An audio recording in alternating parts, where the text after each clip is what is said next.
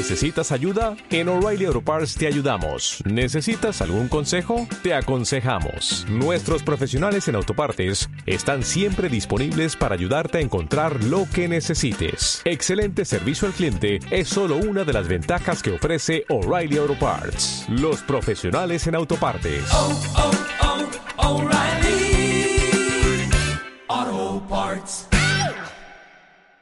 7. La ciudad estaba construida dentro de un desfiladero que medía 2 kilómetros de altura y 10 de anchura. El desfiladero serpenteaba a lo largo del desierto durante 800 kilómetros, creando una herida irregular en la corteza del planeta. La ciudad solo ocupaba 30 de esos kilómetros. Estaba inmóvil en el borde del desfiladero, contemplando lo que había dentro de él y enfrentándose a la asombrosa confusión de edificios, casas, calles, escaleras, desagües para las lluvias y líneas de ferrocarril que formaban un todo grisáceo envuelto en delgadas capas de niebla que flotaban bajo el nebuloso círculo rojizo del sol poniente. Las nubes iban rodando por el interior del desfiladero como las aguas que escapan perezosamente de una presa agrietada. Las masas algodonosas se encallaban tozudamente en los recovecos y hendiduras de la arquitectura y se iban filtrando poco a poco por ellas para seguir adelante con la lentitud de los pensamientos cansados. Había algunos sitios en los que los edificios de mayor altura llegaban al borde rocoso y se desparramaban sobre el desierto, pero el resto de la ciudad daba la impresión de no poseer la energía o la inercia que habrían podido llevarla tan lejos y se había conformado con permanecer dentro del desfiladero, protegida de los vientos y mantenida a una temperatura bastante agradable por el microclima natural de la hendidura que la acogía. La ciudad tachonada de lucecitas parecía extrañamente callada y carente de movimiento. Aguzó el oído y acabó logrando captar un sonido procedente de un suburbio envuelto en la niebla que le recordó el aullido de algún animal salvaje. Alzó los ojos hacia el cielo y pudo ver los puntitos lejanos de las aves que trazaban círculos sobre la ciudad, girando lentamente en aquella atmósfera inmóvil y fría. Las aves planeaban sobre las terrazas, las calles que hacían pendiente y los caminos zigzagueantes, y eran la fuente de aquel distante y ronco griterío. Bajó la mirada y vio trenes que se movían en silencio, delgadas líneas de luz que entraban y salían lentamente de los túneles. El agua aparecía bajo la forma de trazos negros en los acueductos y los canales. Había caminos y carreteras por todas partes, y los vehículos rectaban sobre ellos iluminando la noche con faros tan diminutos como chispas mientras correteaban de un lado a otro igual que si fueran las minúsculas presas naturales de aquellas aves que giraban en las alturas.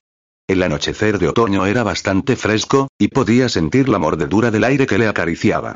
Se había quitado el traje de combate y lo había dejado dentro de la cápsula antes de que ésta se enterrara en una hondonada arenosa. Ahora llevaba las ropas holgadas que volvían a ser populares en la ciudad. Aquel estilo de indumentaria había estado de moda durante su último trabajo allí, y el haber estado lejos de la ciudad el tiempo suficiente para que el ciclo de la moda diese una vuelta completa hizo que se sintiera extrañamente complacido. No era supersticioso, pero la coincidencia le divertía. Se acuclilló y deslizó una mano sobre el borde del desfiladero.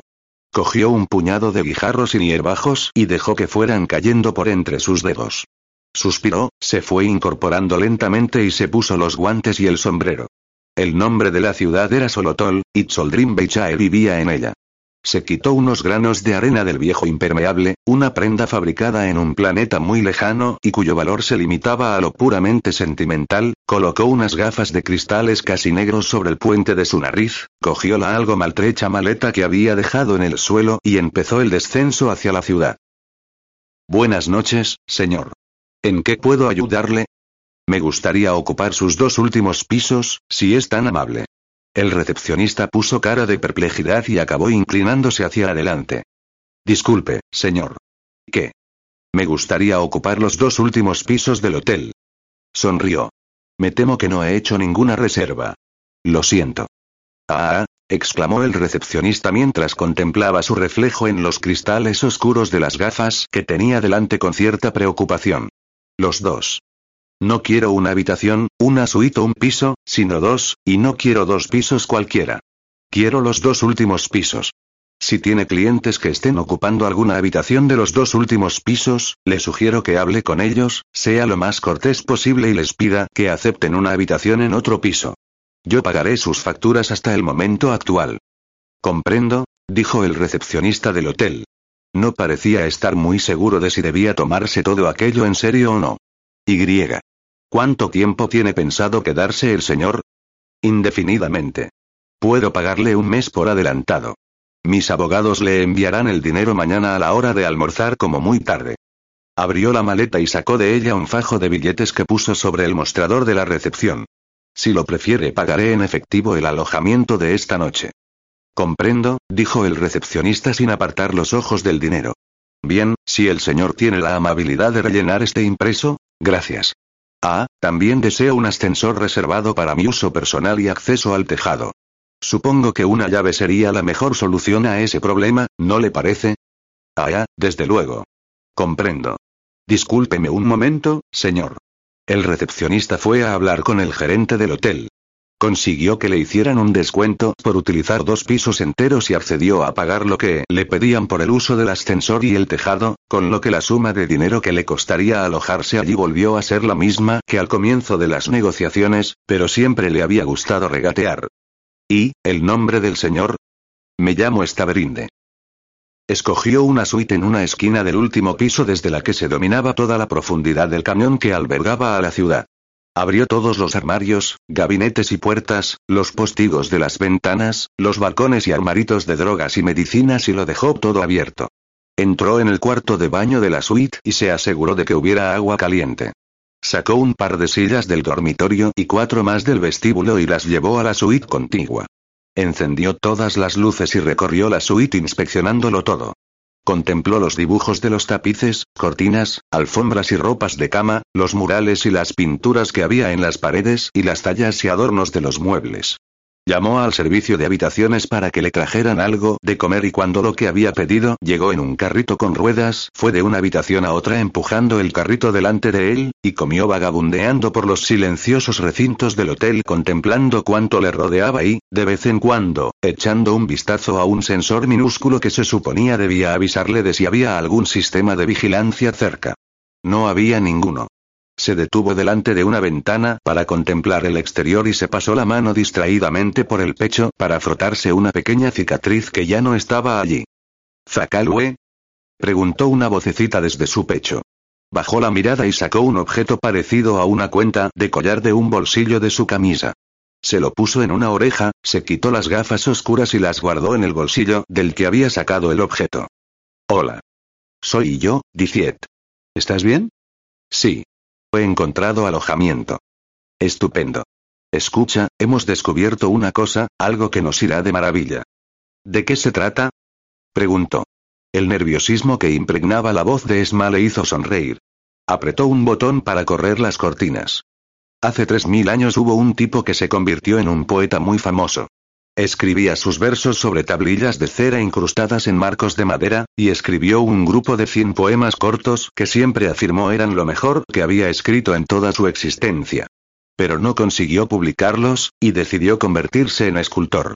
Derritió la cera de 98 de las tablillas, conservando la número 1 y la 100 para hacer un modelo de cera con el que fabricó un molde de arena, y acabó obteniendo una figura de bronce que aún existe. Esma, ¿toda esa historia que me estás contando, lleva a alguna parte? Preguntó él. Pulsó otro botón para descorrer las cortinas porque le gustaba ver la ondulación de los pliegues. Espera. Cuando descubrimos Boerenutze hicimos el examen total rutinario de cada planeta, también obtuvimos un holograma de la estatua de bronce, naturalmente, y encontramos restos del molde original y de la cera en un escondite. Y la composición de la cera no encajaba. Era distinta a la de las dos tablillas que aún se conservaban. La UC esperó hasta haber terminado el examen total e hizo un poco de trabajo detectivesco. El tipo que escribió los poemas y modeló la estatua de bronce acabó convirtiéndose en monje y llegó a ser abad de un monasterio. Mientras estaba al mando de la comunidad añadieron un edificio al recinto, y la leyenda afirma que el abad solía ir allí para contemplar los 98 poemas teóricamente perdidos. Uno de los muros del edificio es doble. Esma fue subiendo la voz hasta alcanzar un tono casi triunfal. Y adivina lo que hay en el hueco. Los restos de los monjes desobedientes que fueron emparedados. Los poemas. Las tablillas de cera. Chilló Esma. Cuando volvió a hablar usó un tono de voz algo más bajo. Bueno, la mayoría, el monasterio fue abandonado hace unos 200 años, y parece que un pastor encendió una hoguera cerca de la pared en algún momento del tiempo transcurrido desde entonces. Tres o cuatro tablillas fueron derretidas por el calor, pero el resto sigue allí. ¿Y eso es bueno? Zakalwe, esas tablillas son uno de los mayores tesoros literarios perdidos de toda la historia del planeta. Tu amigo Beichae reside en la Universidad de Hansaromol, y esa universidad posee la mayor parte de los pergaminos manuscritos del poeta, las dos tablillas restantes y la famosa estatua de bronce. Darían cualquier cosa por echar mano a las otras tablillas. ¿No lo entiendes? Es la solución perfecta. Sí, supongo que no suena nada mal. Maldito seas, Zakalwe. ¿Es lo único que se te ocurre? Dicita, una racha de suerte tan buena como esta nunca dura mucho tiempo. La ley de los promedios pronto nos traerá desgracias. No seas tan pesimista, Zakalue. De acuerdo, no lo seré. Suspiró y volvió a correr las cortinas. Dicietesma lanzó un bufido de exasperación. Bueno, pensé que te gustaría saberlo, falta poco para la partida. Que duermas bien. El canal emitió un zumbido indicando el final de la comunicación. Curvó los labios en una sonrisa melancólica, y dejó la diminuta terminal colgando de su oreja como si fuera un pendiente. Dio órdenes de que no le molestaran, puso la calefacción al máximo y abrió todas las ventanas. Pasó algún tiempo examinando los balcones y las cañerías de las paredes. Bajó por una de ellas hasta casi llegar al suelo y recorrió toda la fachada fijándose en las cornisas, los tubos metálicos, los alféizares y hendiduras y comprobando su solidez. Vio luces en una docena escasa de habitaciones. Volvió a su piso cuando consideró que ya conocía lo suficientemente bien el exterior del hotel. Se apoyó en la barandilla del balcón sosteniendo un cuenco humeante en una mano. De vez en cuando se llevaba el cuenco a la cara e inhalaba los vapores que brotaban de él. El resto del tiempo se dedicaba a contemplar el panorama de luces de la ciudad silbando suavemente entre dientes. La contemplación de aquel tapiz luminoso le hizo pensar que la mayoría de ciudades parecían lienzos, pero Solotol era como un libro a medio abrir, una V ondulante cubierta de tallas y desniveles que se hundía en las profundidades del pasado geológico del planeta. Las nubes que flotaban sobre el desfiladero y el desierto reflejaban la acumulación de luces de la ciudad y brillaban con un resplandor rojo anaranjado. Supuso que visto desde el otro extremo de la ciudad el último piso totalmente iluminado y los demás prácticamente a oscuras debían de hacer que el hotel tuviera un aspecto bastante extraño. Había olvidado que la estructura del desfiladero hacía que Solotol resultara muy distinta a las demás ciudades. Aún así, también tiene muchas cosas en común con ellas, pensó. Todo se parece un poco, había estado en tantos lugares distintos y había visto tal variedad de lo similar y lo totalmente distinto que ambos fenómenos le asombraban, pero el hecho seguía siendo cierto.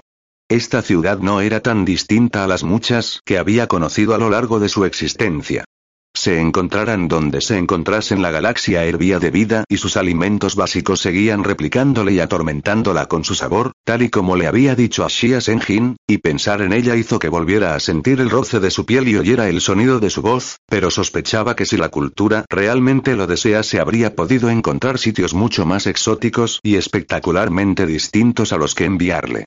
La excusa que le daban era que estaba adaptado a ciertos tipos de planeta, sociedad y guerra. Era una criatura limitada a lo que en una ocasión Esma había definido como un nicho marcial. Sonrió y aspiró otra bocanada de vapores del cuenco de drogas.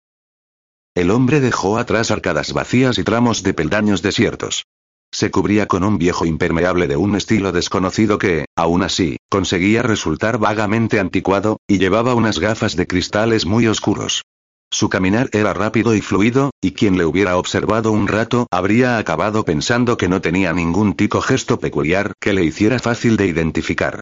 Entró en el patio de un gran hotel que lograba producir una impresión simultánea de opulencia y ligero abandono. Los jardineros vestidos de colores oscuros, que estaban rastrillando las hojas caídas en una piscina que parecía bastante antigua, le miraron como si no tuviese ningún derecho a estar allí. Unos hombres estaban pintando el interior del porche y el comienzo del vestíbulo, y el recién llegado tuvo que dar un rodeo para entrar en el hotel.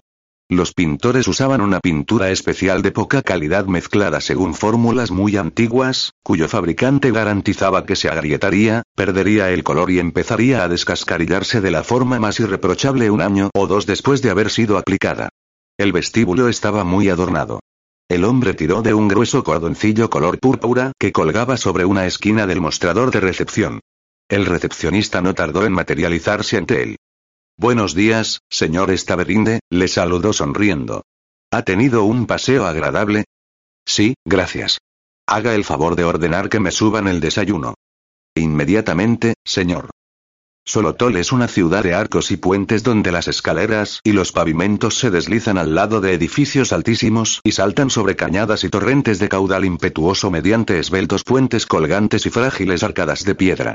Los caminos fluyen junto a las orillas de los cursos de agua, serpenteando y pasando por encima y por debajo de ellos. Las líneas ferroviarias se despliegan en una confusión de raíles y niveles, girando por una red de túneles y cavernas, donde convergen las carreteras y los depósitos subterráneos, y los pasajeros que viajen en uno de los trenes podrán contemplar las galaxias de luces que se reflejan sobre las oscuras aguas cruzadas por la trayectoria inclinada de los funiculares subterráneos, los muelles y los caminos que permiten acceder a esas profundidades. Estaba sentado en la cama con las gafas oscuras sobre una almohada, desayunando y viendo la cinta de presentación del hotel en la pantalla de la suite.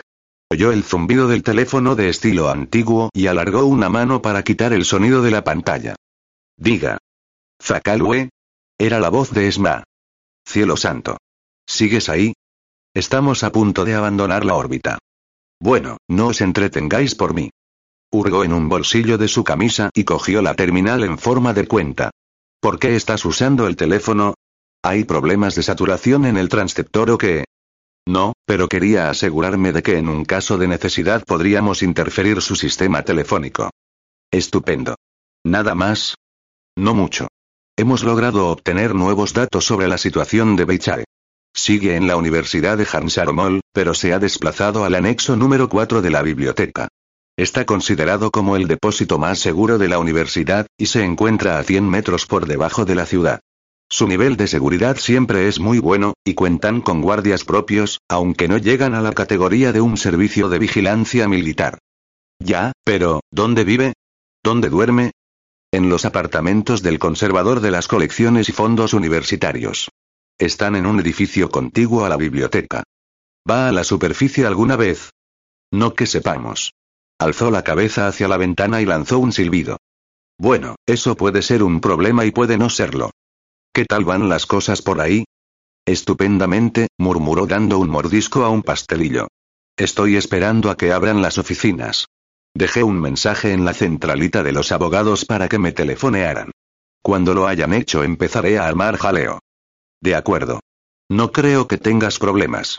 Ya hemos enviado las instrucciones necesarias y deberías conseguir todo lo que te haga falta sin ninguna clase de dificultades.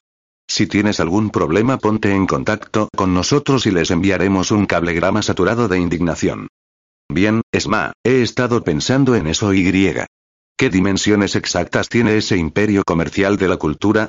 Se llama Corporación Vanguardia, ¿no? Fundación Vanguardia. Oh, es lo bastante grande. Sí, pero, ¿cómo de grande? ¿Hasta dónde puedo llegar? Bueno, no compres nada más grande que un país. Oye, Cheradenine, sé todo lo extravagante que creas necesario para armar ese jaleo del que hablabas. Lo único que queremos es que entres en contacto con Beicha y le convenzas, y deprisa. Sí, sí, de acuerdo. Vamos a abandonar la órbita, pero nos mantendremos en contacto. Recuerda que si necesitas ayuda estaremos aquí. Sí. Adiós. Dejó el auricular sobre su soporte y volvió a activar el sonido de la pantalla. Las cavernas naturales y artificiales están esparcidas por las paredes rocosas del desfiladero en una profusión casi tan abundante como la de los edificios que cubren los distintos niveles de la superficie. Muchas de las primeras fuentes de energía hidroeléctrica de la ciudad se encuentran allí y siguen zumbando en sus cavidades de roca, y aún sobreviven algunos talleres y pequeñas fábricas que se ocultan bajo los riscos y las estribaciones pizarrosas. Las rechonchas chimeneas que asoman en la superficie del desierto son lo único que delata su posición. Este río ascendente de vapores y humos calientes forma una especie de contrapunto a la red de conductos del alcantarillado y tubos usados para el drenaje que también aparece ocasionalmente en la superficie, y que crea un complicado dibujo esparcido por toda la textura de la ciudad. El teléfono volvió a zumbar. Se inclinó sobre los mandos y quitó el sonido de la pantalla. Diga. Señor, ¿está Berinde? Sí. Ah, sí, buenos días. Me llamo Kiaplor, de, ah, los abogados. Sí. Gracias por su mensaje. Acabo de recibir un cablegrama que le otorga pleno acceso a los ingresos y recursos de la Fundación Vanguardia. Lo sé. ¿Qué opina del contenido del cablegrama, señor Kiaplor? ¿Le parece claro o tiene alguna duda? HMMM, yo, sí, el cablegrama lo deja todo muy claro, aunque el grado de discrecionalidad individual que permite no tiene precedentes, sobre todo teniendo en cuenta las sumas de dinero a su disposición, pero, bueno, el comportamiento de la Fundación Vanguardia nunca ha sido demasiado convencional. Bien. Mi primera orden es que transfieran inmediatamente los fondos suficientes para cubrir una estancia de un mes en los dos últimos pisos del Excelsior a la cuenta del hotel. Después querré comprar unas cuantas cosas. Ah, sí. ¿Como cuáles?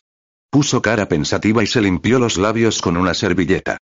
Bueno, para empezar, una calle. ¿Una calle? Sí. No quiero una calle muy ostentosa, y no hace falta que sea muy larga, pero quiero una calle entera que se encuentre no muy lejos del centro de la ciudad. ¿Cree que podrá empezar a buscar una que responda a esas especificaciones inmediatamente? Ah, sí, bueno, naturalmente podemos empezar a buscarla, pero... Perfecto. Iré a verle a su despacho dentro de dos horas y me gustaría poder tomar una decisión respecto al asunto de la calle en ese momento. 2. HMMM, bueno, ah, la celeridad es absolutamente esencial, señor Kiaplor. Ponga a trabajar en ello a sus mejores empleados. Sí. Muy bien. Sí. De acuerdo. Adiós, volvió a activar el sonido de la pantalla. Desde hace centenares de años apenas si se han construido edificios nuevos. Solotol es un monumento, una institución, un museo. Las fábricas y la mayor parte de la población la han abandonado. Tres universidades hacen que algunas zonas de la ciudad cobren un poco de vida durante parte del año, pero son muchos quienes opinan que la atmósfera general de Solotol es arcaica e incluso mortecina, aunque también hay quienes disfrutan con la sensación de estar viviendo en lo que realmente es un trozo del pasado. Solotol carece de rascacielos. Los trenes siguen desplazándose sobre raíles metálicos y los vehículos de superficie deben permanecer en ella porque está prohibido sobrevolar la ciudad o volar dentro de ella. En muchos aspectos Solotol es una ciudad triste y envejecida, y hay grandes zonas de la ciudad que se hallan deshabitadas o solo son ocupadas durante una parte del año. La ciudad sigue siendo una capital, pero no representa la cultura a la que pertenece. Es una gigantesca exhibición y aunque son muchos los que acuden a visitarla son muy pocos los que deciden quedarse a vivir en ella. Meneó la cabeza, volvió a ponerse las gafas oscuras y desactivó la pantalla. Cuando el viento soplaba en la dirección adecuada, disparaba enormes bolas hechas con billetes mediante un viejo cañón concebido para lanzar cohetes de fuegos artificiales que había descubierto en uno de los jardines del tejado. Los billetes caían tan lentamente como si fueran copos de nieve que se hubiesen adelantado a la llegada del invierno. Hizo adornar la calle con guirnaldas, cintas y globos, y llenó las mesas, las sillas y los bares ordenando que sirvieran bebida gratis. Pasarelas cubiertas aumentaron la longitud de la calle y la música alegró su atmósfera. Había toldos de colores chillones que protegían las zonas más importantes, como los bares y los estrados de las bandas que tocaban música, pero se habría podido prescindir de ellos pues hacía un día muy soleado y bastante más caluroso de lo que era habitual en esa estación. Se asomó a una ventana del último piso de uno de los edificios más altos que había en la calle, contempló al gentío que iba y venía por ella y sonrió. La vida de la ciudad durante la temporada baja era bastante monótona y aburrida, y el carnaval había atraído una gran atención. Contrató a camareros para que se encargaran de servir las drogas, viandas y bebidas que había ordenado traer. Prohibió el tráfico de vehículos, y las caras malhumoradas y las personas que intentaban acceder a la calle sin una sonrisa en los labios eran obligadas a llevar máscaras de payaso hasta que se hubieran animado un poco. Apoyó los codos en el alféizar de la ventana, tragó una honda bocanada de aire y sus pulmones aspiraron la embriagadora fragancia de un bar muy concurrido que se encontraba justo debajo de donde estaba. Los vapores de las drogas lograban llegar hasta la ventana y se inmovilizaban a esa altura formando una nube. Sonrió y pensó que aquel espectáculo era capaz de animar a cualquiera. Todo iba estupendamente. La gente paseaba por la calle y las parejas o los grupos conversaban intercambiando sus cuencos humeantes entre risas y sonrisas. Escuchaban a las bandas de música y contemplaban a la gente que bailaba o acogían con ruidosos vítores cada disparo del cañón. Muchos de ellos se reían de las hojitas repletas de chistes políticos que se repartían con cada cuenco de drogas o comida y cada máscara o artículo festivo. Y también reían de las gigantescas banderolas de colores chillones que ocultaban las fachadas de los viejos edificios y colgaban sobre la calle. Las leyendas de las banderolas también eran absurdas o humorísticas. Pacifistas contra paredes. ¿Y los expertos? ¿Qué saben ellos? Eran dos de los ejemplos más fáciles de traducir. Había juegos y competiciones de ingenio y fuerza, había flores gratis, sombreros de fiesta y un puesto callejero de halagos muy concurrido en el que bastaba con entregar unas monedas, un sombrero de papel o lo que fuese para que te dijeran lo encantador, agradable, bueno, modesto, tranquilo, seguro de ti mismo, sincero, respetuoso, guapo, jovial y altruista que eras. Contempló el abigarrado espectáculo que se extendía por debajo de él. Se había subido las gafas hasta la frente y la montura rozaba el nacimiento de su negra cabellera sujeta con una coleta. Sabía que si se mezclaba con el gentío que había invadido la calle tendría la sensación de estar un poco distanciado de todo lo que ocurría, pero aquel punto de observación le permitía mirar hacia abajo y pensar en la multitud como si fuese una entidad única con muchos rostros distintos. Los visitantes se encontraban lo bastante lejos como para presentar un solo tema, y estaban lo bastante cerca para introducir sus variaciones armoniosas en él. Disfrutaban, reían, eran animados a comportarse de forma ridícula o a tomar drogas, se dejaban cautivar por la música y acababan ligeramente trastornados por aquella atmósfera de bullicio y jovialidad. Su atención acabó centrándose en dos personas. Las dos personas eran un hombre y una mujer que caminaban lentamente por la calle, contemplando todo lo que les rodeaba. El hombre era alto y tenía los cabellos oscuros. Llevaba el pelo bastante corto, y apenas se fijó en él comprendió que alguien había pasado muchas horas para conseguir aquel desorden aparentemente casual de mechones no muy cuidados. Iba vestido con mucha elegancia y sostenía una boina negra en una mano. Una máscara colgaba de la otra. La mujer era casi tan alta como él, y un poco más delgada. Su traje entre gris y negro era muy parecido al del hombre, aunque lucía un mándala de pliegues blancos alrededor del cuello. Tenía una lustrosa melena negra que le llegaba hasta los hombros y se movía como si hubiera montones de admiradores observándola. El hombre y la mujer caminaban el uno al lado del otro sin tocarse e intercambiaban algún que otro comentario, limitándose a inclinar la cabeza hacia su acompañante mientras miraban en dirección opuesta, quizá para contemplar aquello de lo que estaban hablando. Siguió observándoles durante unos segundos hasta quedar convencido de que sus rostros aparecían en la selección de fotos que había inspeccionado cuando se estaba preparando para la misión a bordo del UPGS. Desplazó la cabeza unos centímetros a un lado para asegurarse de que la terminal, que parecía un pendiente, podía enfocarles desde el mejor ángulo posible, y le ordenó que tomara una instantánea de la pareja. El hombre y la mujer desaparecieron unos segundos después debajo de las pancartas y banderolas colocadas al otro extremo de la calle. Habían atravesado todo el carnaval sin tomar parte en él. La celebración callejera no daba señales de terminar. Un chaparrón hizo que la multitud buscara refugio bajo los toldos y lonas y en los portales de los edificios de un solo piso que flanqueaban la calle, pero el aguacero duró poco y los visitantes seguían llegando a cada momento. Los niños corrían de un lado a otro agitando cintas de colores que enroscaban alrededor de los postes, las personas, los puestos callejeros y las mesas. Las bombas de humo explotaban creando bolas de incienso y vapores coloreados y los que habían sido atrapados por la detonación se alejaban con paso tambaleante riendo y tosiendo mientras se golpeaban las espaldas los unos a los otros y gritaban joviales reprimendas a los niños risueños que huían corriendo para arrojar más bombas. El espectáculo estaba dejando de resultarle interesante y no tardó en apartarse de la ventana. Fue hasta una vieja cómoda cubierta de polvo y se sentó encima de ella. Clavó los ojos en el suelo con expresión pensativa y se frotó lentamente el mentón con la mano, alzando la mirada cada vez que un racimo de globos se deslizaba junto a la fachada para acabar perdiéndose en el cielo. Vistos desde dentro de la habitación los globos tenían el mismo aspecto que cuando los observaba desde la ventana. Se puso en pie, fue hacia la escalera y bajó el angosto tramo de peldaños. Los tacones de sus botas hacían crujir la vieja madera.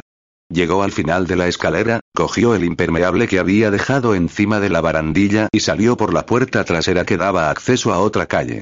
Se deslizó en el asiento trasero del vehículo que le esperaba.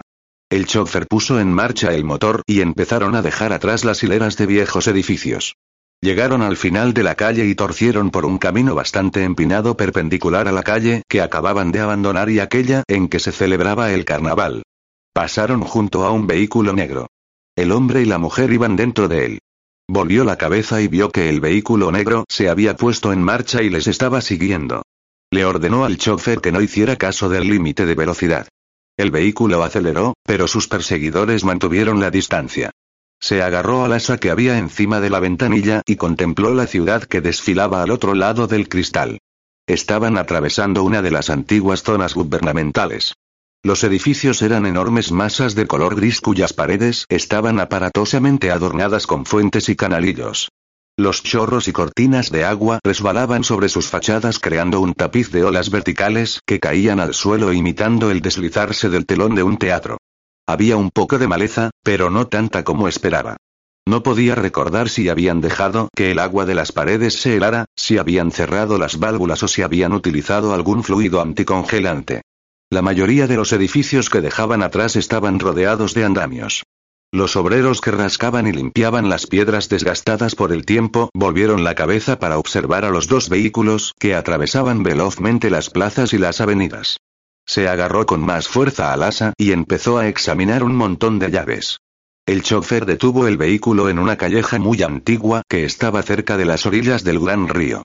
Abrió la puerta, bajó de un salto y corrió hacia una puertecita incrustada en la fachada de un edificio muy alto. El vehículo que le seguía entró rugiendo en la calleja justo cuando cerraba la puerta, pero no echó el pestillo. Bajó un tramo de peldaños y abrió varias puertas cuyas bisagras oxidadas chirriaron. Cuando llegó al nivel más bajo del edificio vio que el funicular ya le estaba aguardando en la plataforma. Abrió la puerta, entró y tiró de la palanca. El mecanismo se puso en marcha y la cabina sufrió unas cuantas sacudidas, pero estas cesaron apenas empezó a subir por la pendiente. Volvió la mirada hacia las ventanillas de atrás. El hombre y la mujer acababan de llegar a la plataforma. Sonrió y vio que alzaban la cabeza un segundo antes de que el funicular desapareciera en el interior del túnel. La pequeña cabina siguió moviéndose por la pendiente que acabaría llevándola hasta el final del túnel. Salió a la plataforma exterior del funicular en el punto donde la cabina que subía se cruzaba con la que bajaba y saltó a la otra cabina. La cabina a la que acababa de saltar siguió bajando impulsada por el peso del agua tomada del arroyo cercano a la terminal de la vieja línea de funicular con que había llenado sus tanques de lastre. Se quedó inmóvil durante unos momentos, saltó de la cabina cuando ésta había recorrido una cuarta parte del trayecto de bajada, aterrizando sobre el tramo de peldaños que había junto a la vía y subió rápidamente por una escalera de metal muy larga que terminaba en otro edificio. Cuando llegó al final de la escalera sudaba un poco. Se quitó el viejo impermeable y volvió al hotel llevándolo encima del brazo. La habitación era muy blanca y de apariencia muy moderna, con unos ventanales de gran tamaño. El mobiliario estaba incrustado en las paredes plastificadas y la luz procedía de unos abultamientos que se confundían con el techo. Un hombre estaba inmóvil delante de una ventana, contemplando la primera nevada invernal que caía sobre el paisaje grisáceo de la ciudad.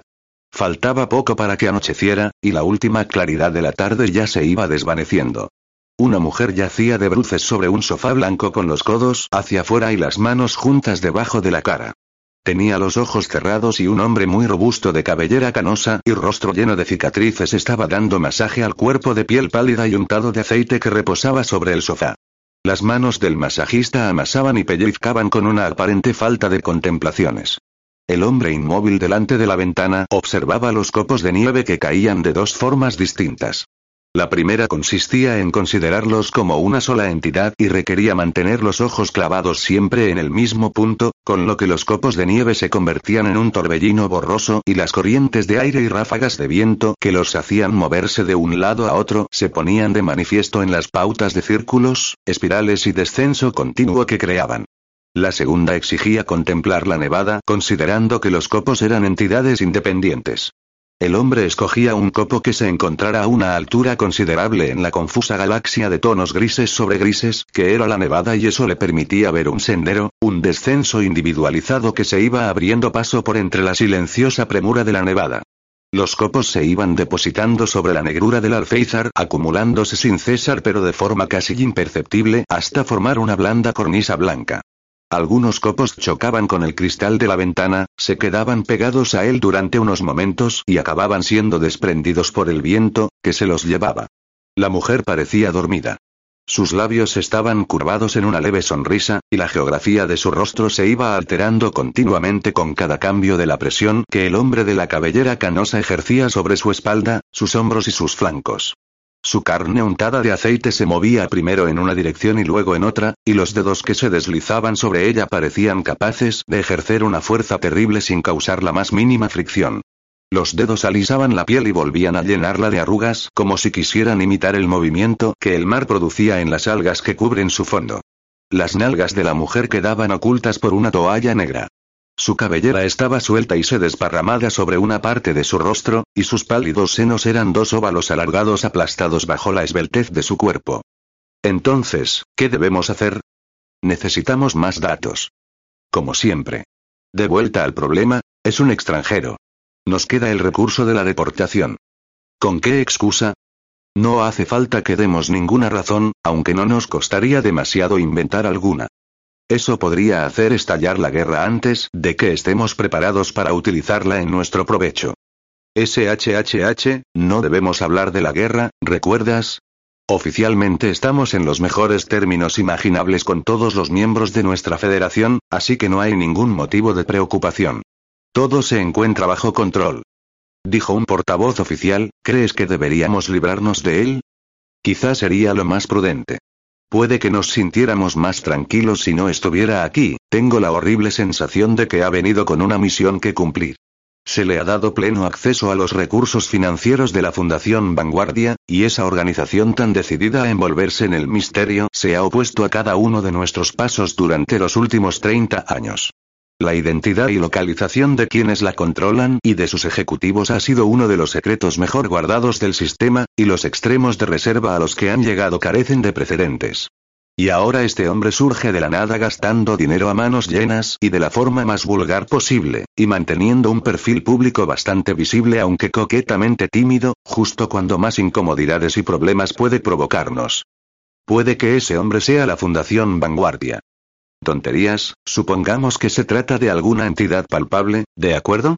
En tal caso nos enfrentamos a una interferencia alienígena o a una máquina filantrópica que se rige por el testamento que algún magnate ya fallecido dictó obedeciendo a los remordimientos de su conciencia, incluso es posible que se trate de una máquina controlada por la transcripción de una personalidad humana, o un sistema inteligente que ha adquirido la autoconsciencia por una serie de casualidades sin que haya nadie que pueda controlarlo.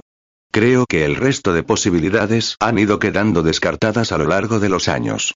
Esta Berinde es un títere. Gasta dinero con la desesperación de un niño mimado al que le preocupa que esa generosidad no vaya a durar mucho. Se comporta como un campesino que acabara de ganar la lotería. Es repugnante, pero te repito que obra impulsado por un propósito y que tiene una misión. Si le matamos y resulta que era alguien importante, podríamos provocar la guerra demasiado pronto. Quizá, pero tengo la sensación de que debemos hacer justo lo que no se espera de nosotros. Aun suponiendo que no haya ninguna otra razón, debemos obrar así para demostrar nuestra humanidad y explotar al máximo nuestra ventaja intrínseca sobre las máquinas, desde luego, pero, ¿no hay ninguna posibilidad de que pueda sernos útil? Sí. El hombre inmóvil delante de la ventana contempló su reflejo en el cristal y sonrió. Sus dedos repiquetearon sobre la parte interior del alféizar. La mujer del sofá seguía con los ojos cerrados y su cuerpo se movía obedeciendo el lento desplazarse de las manos que le masajeaban la cintura y los flancos. Espera un momento. Había ciertas conexiones entre Beichae y la Fundación Vanguardia, así que, así que utilizar a ese tal Staberinde quizá nos permita persuadir a Beichae de que debe ponerse de nuestra parte. El hombre alzó una mano y deslizó un dedo sobre el cristal, siguiendo la trayectoria de un copo de nieve que se movía al otro lado. Observó el descenso del copo con tanta atención que acabó bizqueando. ¿Podríamos, qué? Adoptar el sistema de Eurwolf. Él. Necesitamos más datos. El sistema de Eurwolf de castigo mediante la enfermedad. Es una especie de pena capital escalonada, ¿comprendes? Cuanto más serio es el crimen más grave es la enfermedad que se inocula al culpable. Los delitos menores se castigan con una simple fiebre, la pérdida de los medios de subsistencia y el pago de los gastos médicos. Las contravenciones más serias se castigan con una enfermedad que puede durar meses y que va acompañada de dolor y una larga convalecencia, facturas y ninguna simpatía hacia el enfermo, y que a veces deja secuelas y marcas que aparecerán después. Los crímenes realmente horrendos se castigan inoculando enfermedades a las que es muy difícil sobrevivir. La muerte es casi segura salvo que haya una intervención divina y una recuperación milagrosa. Naturalmente, cuanto más baja es la clase social del culpable más virulento ha de ser el castigo, pues no debemos olvidar que los obreros y los trabajadores manuales tienen constituciones más robustas que las clases altas. Las combinaciones y la posibilidad de provocar recaídas proporcionan una considerable sofisticación a la idea básica. De vuelta al problema. Y odio esas gafas oscuras, recuérdalo. Repito lo que he dicho. De vuelta al problema, necesitamos más datos. La respuesta de siempre. Y creo que deberíamos hablar con él. Sí. Y después, le mataremos. Calma. Hablaremos con él. Prepararemos un nuevo encuentro y le preguntaremos qué quiere y, quizá, quién es. Seremos lo más discretos posible, obraremos con cautela y no le mataremos a menos que sea imprescindible. Estuvimos a punto de hablar con él. Nada de rabietas, ¿eh? Fue ridículo. No estamos aquí para perder el tiempo persiguiendo vehículos y corriendo detrás de reclusos idiotas. Hacemos planes. Pensamos. Enviaremos una nota al hotel del caballero, el Excelsior. Francamente, pensaba que un establecimiento tan respetado no se habría dejado seducir con tanta facilidad por el dinero. Cierto. Después iremos a él o haremos que él venga hasta nosotros. Bueno, creo que no deberíamos ir a él. Y en cuanto a lo de que él venga hasta nosotros, quizá no quiera. Siento mucho que, debido a un imprevisto, un compromiso previo me impide, me temo que dadas las circunstancias actuales no sería productivo, quizá en otra ocasión, ¿puedes imaginarte lo humillante que resultaría eso? Oh, de acuerdo. Le mataremos. De acuerdo en que intentaremos matarle. Si sobrevive hablaremos con él. Si sobrevive él querrá hablar con nosotros. Plan muy recomendable. Debemos estar de acuerdo. No cabe duda y no nos queda otra opción. Mera formalidad. La mujer se quedó callada. El hombre de la cabellera canosa siguió amasándole las caderas con sus manachas y las zonas libres de cicatrices de su rostro quedaron cubiertas por extraños dibujos hechos con sudor. Las manos empezaron a girar y desplazarse sobre el trasero de la mujer y ésta se mordió el labio inferior de forma casi imperceptible mientras su cuerpo se movía en una lánguida imitación de la naturaleza, una sinfonía de murmullos y golpes ahogados de manos que se precipitaban sobre una llanura blanca. Los copos de nieve seguían cayendo del cielo. Vi. ¿Sabes una cosa? dijo mirando a la roca. Tengo la sensación realmente desagradable de que me estoy muriendo, pero ahora que pienso en ello la verdad es que en este momento todos mis pensamientos y sensaciones son muy desagradables. ¿Qué opinas de ello? La roca no dijo nada. Había llegado a la conclusión de que la roca era el centro del universo y podía probarlo, pero la roca se negaba a aceptar su obviamente importantísimo papel dentro del esquema global de las cosas, o, por lo menos, no quería aceptarlo de momento, lo cual le dejaba reducido a hablar consigo mismo o con los pájaros y los insectos. Todo volvió a ondular. Cosas que parecían olas o nubes de aves carroñeras cayeron sobre él girando lentamente a su alrededor y atraparon su mente haciéndola pedazos y dejándola tan maltrecha como si fuese una fruta madura que estalla bajo la ráfaga de proyectiles surgida de una ametralladora. Intentó alejarse a rastras lo más disimuladamente posible. Era consciente de lo que vendría a continuación. Su vida desfilaría a toda velocidad ante él. ¡Qué idea tan increíble! Tuvo suerte y el desfile se limitó a fragmentos de su vida, como si las imágenes fueran un reflejo de su cuerpo destrozado, y recordó cosas como el estar sentado en un bar de un pequeño planeta mientras sus gafas oscuras creaban extraños dibujos de luces y sombras en el cristal de la ventana. Se acordó de un sitio donde el viento era tan terrible que acabaron adquiriendo la costumbre de juzgar su severidad por el número de camiones que se llevaba cada noche. Recordó una batalla de tanques librada en los inmensos campos dedicados al monocultivo que parecían mares de hierba, un amasijo de locura, desesperación sumergida y comandantes de pie sobre los tanques y las zonas de cosecha incendiada con las llamas que se iban extendiendo poco a poco ardiendo en la noche, una masa de oscuridad en continuo crecimiento anillada por el fuego, las tierras de cultivo eran la razón y el trofeo por el que se libraba la guerra, y fueron destruidas por ella. Recordó una manguera que se desplegaba bajo el agua iluminada por los haces luminosos de los reflectores y el silencioso retorcerse de sus anillos. Recordó la blancura que no terminaba nunca y la lenta guerra tectónica de represalias y desgaste de los icebergs en forma de meseta que chocaban unos con otros, el amargo final de un sueño apacible y silencioso que había durado un siglo. Y un jardín. Se acordó del jardín. Y de una silla. Grita. Gritó. Empezó a mover frenéticamente los brazos arriba y abajo intentando conseguir el impulso suficiente para remontar el vuelo y alejarse de, de, apenas sabía de qué, y lo único que consiguió fue tambalearse de un lado a otro. Sus brazos aletearon unas cuantas veces y proyectaron a lo lejos unas cuantas bolitas de guano más, pero el paciente anillo de aves se cerró un poco más a su alrededor esperando a que muriera mientras se limitaba a contemplarle con ojos llenos de paciencia sin dejarse engañar por aquella penosa imitación de la conducta de un congénere. Oh, está bien, murmuró. Se dejó caer hacia atrás llevándose una mano al pecho y clavó los ojos en la bóveda azul claro del cielo. Y, de todas formas, ¿qué podía haber de tan terrible en algo como una silla? Decidió seguir arrastrándose. Fue rectando alrededor de la charca de agua, abriéndose paso por entre las bolitas oscuras de excremento que las aves habían ido acumulando allí y consiguió llegar hasta un sitio desde el que podía divisar las aguas del lago. No podía seguir adelante, así que se quedó inmóvil, volvió por donde había venido y rodeó la charca en sentido contrario al de antes, apartando las bolitas negras de mierda de ave mientras pedía disculpas a los insectos cuya paz perturbaba con sus movimientos. Cuando llegó al punto en el que había estado antes, se detuvo y evaluó la situación. La brisa cálida le traía el olor a azufre que emanaba de las aguas del lago. Y un instante después volvía a estar en el jardín recordando el aroma de las flores. Hubo un tiempo en el que existía una gran casa que se alzaba en el centro de una propiedad limitada en tres de sus lados por un río muy ancho que se encontraba a medio camino entre las montañas y el mar.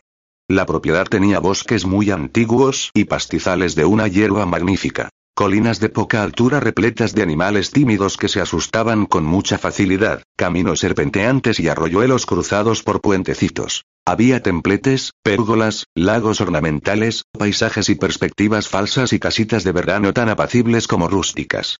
El paso de los años y las generaciones hizo que muchos niños nacieran y se criaran en la gran casa y que jugaran en los maravillosos jardines que la rodeaban, pero hubo cuatro en particular cuya historia acabó siendo importante para personas que nunca habían visto la casa y que ignoraban el apellido de la familia. De los cuatro dos eran hermanas y se llamaban Darkense y Ligüeta. Uno de los dos niños restantes era su hermano mayor y se llamaba Cheradenine y los tres compartían el apellido familiar, Zakalue. El cuarto niño no era pariente suyo, pero había nacido en el seno de una familia que llevaba mucho tiempo siendo aliada de la suya y se llamaba Eletiomel. Cheradenine era el mayor de los cuatro, y tenía vagos recuerdos de la agitación que se produjo cuando la madre de Eletiomel llegó a la gran casa en visible estado de embarazo hecha un mar de lágrimas y rodeada por sirvientes que intentaban consolarla, guardias gigantescos y doncellas llorosas. Durante los días siguientes la atención de la casa entera pareció centrarse en la mujer que llevaba al bebé dentro de su útero, y aunque sus hermanas siguieron con sus juegos alegrándose de que las niñeras y el cortejo de guardianes que les rodeaban hubieran relajado un poco su vigilancia, Chera de Nine empezó a sentir celos de aquel niño que aún no había nacido. El destacamento de la caballería real llegó a la casa una semana después, y aún recordaba a su padre de pie al final del espacioso tramo de escalones que llevaba hasta el patio hablando con voz tranquila mientras sus hombres se movían con silenciosa rapidez por la casa apostándose detrás de cada ventana. Cheradenine se apresuró a ir en busca de su madre y corrió por los pasillos con una mano extendida delante de él como si sostuviera unas riendas invisibles, dándose golpes en la cadera con la otra mano para imitar el ruido de los cascos de un caballo y fingir que era un jinete. Un, dos, tres, un, dos, tres, cuando encontró a su madre vio que estaba con la mujer que llevaba al bebé dentro de ella. La mujer lloraba, y su madre le ordenó que se marchara. El bebé llegó esa misma noche después de que todos hubieran oído los gritos de la madre. Cheradenine se dio cuenta de que la atmósfera de la gran casa sufrió un cambio considerable después de aquello, y también se dio cuenta de que todos parecían mucho más atareados que antes pero, también, menos preocupados. Durante unos cuantos años pudo atormentarle, pero el Etiomel empezó a crecer más deprisa que él y fue tomando represalias hasta que los dos niños acabaron llegando a una tregua no muy sólida. Tenían los mismos maestros e instructores, y Cheradenine fue dándose cuenta poco a poco de que el Etiomel era su favorito. siempre aprendía las cosas más deprisa que él, siempre era elogiado por el rápido desarrollo de sus capacidades y todos pregonaban lo avispado, inteligente y precoz que era. Cheradenine hizo cuanto pudo para ponerse a su altura y el mero hecho de no rendirse le granjeó unos cuantos elogios, pero sus esfuerzos nunca parecieron ser apreciados en su justo valor. Los instructores que les enseñaban las artes de la guerra fueron más imparciales y supieron reconocer los méritos de cada uno. Cheradenine era el mejor con los puños y en la lucha libre. El Etiomel era más diestro con las armas blancas y las armas de fuego, siempre que estuviera bajo la supervisión adecuada, pues había momentos en que podía dejarse llevar por el entusiasmo, aunque Cheradenine utilizaba el cuchillo casi tan bien como él. Las dos hermanas no se habían dejado influir por las opiniones de los maestros y querían a ambos por un igual, y los cuatro pasaban los largos veranos y los cortos y duros inviernos jugando juntos, y, aparte del primer año después de que el Etiomel naciera, también pasaban unos cuantos días de cada primavera y cada otoño en la gran ciudad que había río abajo donde los padres de Darkense, Libueta y Cheradenine poseían una gran mansión. Pero ninguno de los cuatro disfrutaba demasiado con aquellas estancias en la ciudad. El jardín era muy pequeño y los parques públicos siempre estaban atestados. Cuando iban a la ciudad la madre de Eletiomel siempre se mostraba más callada y sus ataques de llanto se hacían más frecuentes, y de vez en cuando se ausentaba durante unos días.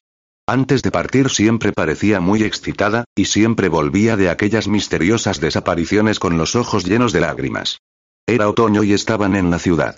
Los cuatro niños intentaban mantenerse lo más alejados posible del mal humor de los adultos cuando un mensajero llegó a la casa. No pudieron evitar oír los gritos, por lo que abandonaron la guerra infantil que estaban librando y salieron corriendo del cuarto de juegos para meter la cabeza entre los barrotes de la barandilla y bajar la vista hacia el gran salón. El mensajero estaba inmóvil con la cabeza gacha y la madre de Eletiomel lloraba y gritaba. El padre y la madre de Cheradenine, Libueta y Darken se la abrazaban y le hablaban en un tono firme y tranquilo. Su padre acabó despidiendo al mensajero con un gesto de la mano y la mujer histérica cayó al suelo sin hacer ningún ruido con una hoja de papel arrugada entre los dedos de una mano. Su padre alzó la mirada y les vio, pero sus ojos se posaron en el Etiomel, no en Cheradenine. Poco después les ordenaron que se fueran a dormir. Regresaron a la casa rodeada de jardines unos cuantos días después de la aparición del mensajero. La madre de Eletiomel no paraba de llorar y no bajaba al comedor. Tu padre era un asesino. Le ejecutaron porque mató a mucha gente. Cheradenine estaba sentado sobre el parapeto de piedra con las piernas colgando en el vacío. Hacía un día precioso y el viento susurraba entre las ramas de los árboles. Las hermanas reían y chillaban cerca del parapeto mientras recogían flores de los arriates que había en el centro de la estructura. El barco de piedra se encontraba en el lago del oeste, y quedaba unido al jardín por una calzada de losas. Estuvieron jugando a piratas un rato y cuando se cansaron decidieron investigar los arriates de flores que había en la cubierta superior de las dos con que contaba el barco. Cheradenine tenía junto a él una colección de guijarros y los iba arrojando uno por uno a la inmóvil superficie de las aguas, produciendo ondulaciones que hacían pensar en un blanco de arquería porque intentaba que cada nuevo proyectil diera en el mismo sitio que el anterior. No hizo ninguna de las cosas que dicen, replicó el Etiomel. Bajó la vista y golpeó el baluarte de piedra con el pie. Mi padre era un buen hombre. Si era bueno, ¿cómo es que el rey ordenó que le mataran? No lo sé, la gente debió de contar historias sobre él. Contaron mentiras. Pero el rey es muy listo, dijo Cheradenine con un tono triunfal, y arrojó otro guijarro hacia el círculo de ondulaciones que se iba haciendo cada vez más grande. No hay nadie que sea tan listo como él. Por eso es el rey, ¿verdad? Si fueran mentiras él lo habría sabido. No me importa lo que dijeran, insistió el Etiomel. Mi padre no era malo. Lo era, y tu madre también debió de hacer cosas muy malas porque si no jamás la habrían obligado a pasar tanto tiempo encerrada en su habitación. Mi madre no ha sido mala. El Etiomel alzó los ojos hacia el otro niño y sintió una tensión inexplicable detrás de su nariz y sus ojos, como si tuviera un globo dentro de la cabeza y éste se fuera hinchando poco a poco. Mi madre está muy enferma. No puede salir de su habitación. Eso es lo que ella dice, replicó Cheradenine. Mira, tenemos millones de flores. Mirad. Vamos a hacer perfumes. ¿Queréis ayudarnos? Las dos hermanas acababan de aparecer detrás de ellos con los brazos llenos de flores. Ellie, Darken se intentó coger a Eletiomel del brazo. El niño la apartó de un manotazo. Oh, Ellie, Sherry, no, por favor, dijo Ligüeta. No ha sido mala. Gritó el Etiomel clavando los ojos en la espalda del otro niño. Así que lo ha sido, canturreó Cheradenine, y arrojó otro guijarro al lago. No lo ha sido. Aulló el Etiomel. Echó a correr, extendió las manos hacia la espalda de Cheradenine y le empujó con mucha fuerza. Cheradenine chilló y se cayó del parapeto. Su cabeza chocó con la pared de piedra mientras caía. Las dos niñas gritaron al mismo tiempo. El Etiomel se inclinó sobre el parapeto y vio como Cheradenine caía en el centro del círculo de olitas que había creado arrojando guijarros. Su cuerpo desapareció durante unos momentos, emergió a la superficie y notó en el agua sin moverse con el rostro hacia abajo. Darken se gritó. Oh, Ellie, no. Libueta dejó caer sus flores y corrió hacia los peldaños.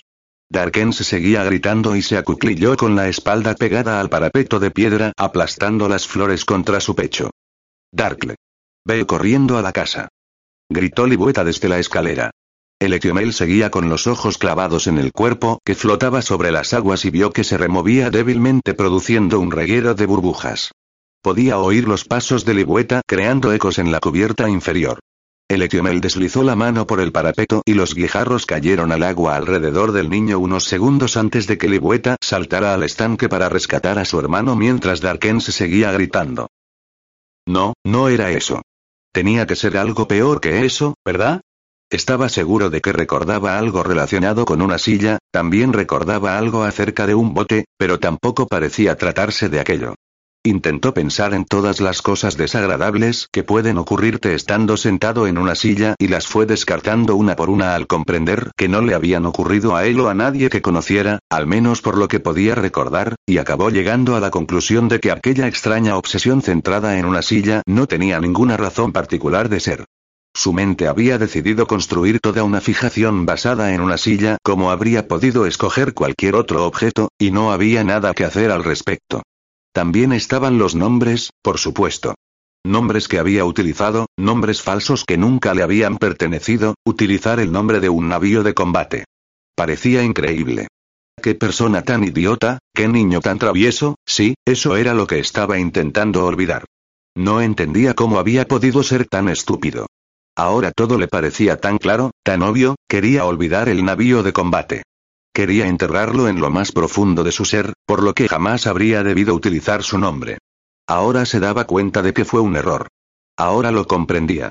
Ahora, cuando ya era demasiado tarde para hacer algo al respecto, las gigantescas magnitudes de su estupidez hicieron que sintiese deseos de vomitar. Una silla, un navío, un, otra cosa que había olvidado. Los chicos aprendieron a trabajar el metal y las chicas aprendieron alfarería. Pero no somos campesinos, ni, ni, artesanos, dijo el Etiomel.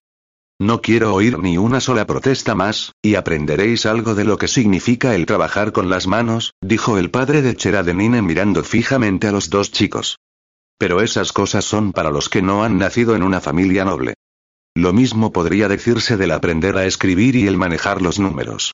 Dominar esas habilidades no os convertirá en oficinistas, al igual que trabajar el hierro no os convertirá en herreros. Pero, haréis lo que se os ordene hacer. Si os parece que eso encaja mejor con las ambiciones marciales que ambos afirmáis poseer, os doy permiso para que intentéis forjar espadas y armaduras durante vuestras lecciones. Los chicos intercambiaron una rápida mirada. También podéis decirle a vuestro profesor de retórica que os he dado instrucciones de preguntarle si es aceptable que un par de jóvenes de buena cuna empiecen casi todas las frases con una palabra tan lamentable como pero. Eso es todo. Gracias, señor. Gracias, señor. Cuando hubieron salido de la habitación los dos se confesaron que trabajar los metales quizá no fuera tan horrible como habían temido al principio. Pero tenemos que decirle a Narizotas lo de que siempre decimos pero. Nos hará copiar algo. No, no lo hará. Tu viejo dijo que podíamos decírselo a Narizotas, y eso no es lo mismo que ordenarnos que se lo digamos. Ja. Sí, Libueta también quería aprender a trabajar los metales, pero su padre se negó a permitirlo porque no consideraba que fuera adecuado para una dama. Libueta insistió.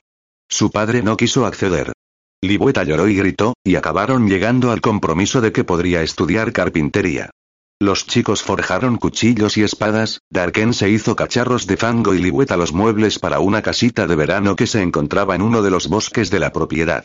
¿Fue en esa casita de verano donde Cheradenine descubrió? No, no, no, no quería pensar en eso, muchas gracias. Sabía lo que vendría a continuación. Maldición, prefería pensar en ese otro momento horrible, el día en que cogieron el rifle de la armería, no, la verdad es que no quería pensar en nada. Intentó dejar de pensar golpeándose la cabeza contra el suelo, alzando los ojos hacia el azul del cielo y golpeándose la cabeza una y otra vez contra aquellas pálidas rocas escamosas que se extendían debajo de él allí donde había apartado las bolitas de guano, pero el dolor resultaba excesivo, las rocas se limitaban a ceder hundiéndose en la blandura del suelo y de todas formas estaba tan débil que incluso una mosca mínimamente decidida habría podido con él, así que acabó dejándolo. ¿Dónde estaba? Ah, sí, el cráter, el volcán inundado, estamos en un cráter. Un viejo cráter de un viejo volcán que lleva mucho tiempo apagado y lleno de agua, y en el centro del cráter había una islita y él estaba en esa islita, y contemplaba las paredes del cráter que se alzaban alrededor de la islita, y era un hombre, no un niño, y era un hombre afable y encantador y se estaba muriendo en la islita y griega. Gritar. murmuró. El cielo le contempló con expresión dubitativa. Era azul. Fue el Etiomel quien tuvo la idea de coger el rifle. La armería no estaba cerrada con llave, pero se encontraba vigilada. Los adultos siempre parecían preocupados y con muchas cosas que hacer, y habían hablado de enviar a los niños lejos de allí. El verano había terminado y aún no habían ido a la ciudad. Estaban empezando a aburrirse. Podríamos escaparnos. Estaban caminando por un sendero cubierto de hojas caídas que serpenteaba a través de la propiedad. El Etiomel había hablado en voz muy baja. Ahora ni tan siquiera podían dar un paseo sin ir acompañados por algunos centinelas. Los hombres se mantenían a 30 pasos por delante de ellos y a 20 por detrás. ¿Cómo podías jugar con tantos centinelas alrededor? Si se quedaban cerca de la casa, se les permitía ir sin centinelas, pero eso resultaba todavía más aburrido. No digas bobadas, replicó Ligüeta. No es ninguna bobada, dijo Darkense. Podríamos ir a la ciudad. Sería divertido. Sí, dijo Cheradenine. Tienes razón. Sería divertido. ¿Y por qué queréis ir a la ciudad? Preguntó Ligüeta. Podría, podría resultar peligroso. Porque esto es muy aburrido, dijo Darkense. Sí, lo es, dijo Cheradenine. Podríamos coger un bote y escapar en él, dijo Cheradenine. Ni tan siquiera haría falta que remáramos o nos preocupáramos del timón, dijo el Etiomel. Basta con que nos dejemos llevar por la corriente y acabaremos llegando a la ciudad. Yo no iré a la ciudad, dijo Libueta mientras pateaba un montón de hojas. Oh, Libby, dijo Darkense. No seas aguafiestas. Ven con nosotros. Tenemos que hacer las cosas juntos. Yo no iré a la ciudad, repitió Libueta. El Etiomel apretó los labios y le atizó una terrible patada a un enorme montón de hojas, haciéndolas saltar por los aires con un ruido tan fuerte como el de una explosión. Dos de los centinelas que les precedían giraron rápidamente sobre sí mismos, se relajaron y volvieron a apartar la mirada. Tenemos que hacer algo, dijo. Clavó los ojos en los centinelas que caminaban delante de ellos admirando los enormes rifles automáticos que se les permitía utilizar. Nunca le habían dado permiso para tocar un arma de verdad. Tenía que conformarse con pistolitas de balines y carabinas ligeras. Cogió al vuelo una hoja que pasaba junto a su rostro. Hojas, se la puso delante de los ojos y la hizo girar entre los dedos. Los árboles son terriblemente estúpidos, dijo mirando a los demás. Pues claro, dijo Ligüeta. No tienen nervios ni cerebro, ¿verdad? No me refería a eso, replicó él estrujando la hoja en su mano. Lo que quiero decir es que, bueno, que son una estupidez. Todo este desperdicio cada otoño, un árbol que conservara sus hojas no tendría que perder el tiempo haciendo que volvieran a crecerle. Crecería hasta ser más alto que cualquier otro árbol, y acabaría convirtiéndose en el rey de todos los árboles. Pero las hojas son muy hermosas. exclamó Darkense. El Etiomel meneó la cabeza e intercambió una mirada algo despectiva con Chera de Nine. Chicas. Dijo en tono burlón, y se rió. Había olvidado cuál era la otra palabra cuyo significado era idéntico al de la palabra cráter.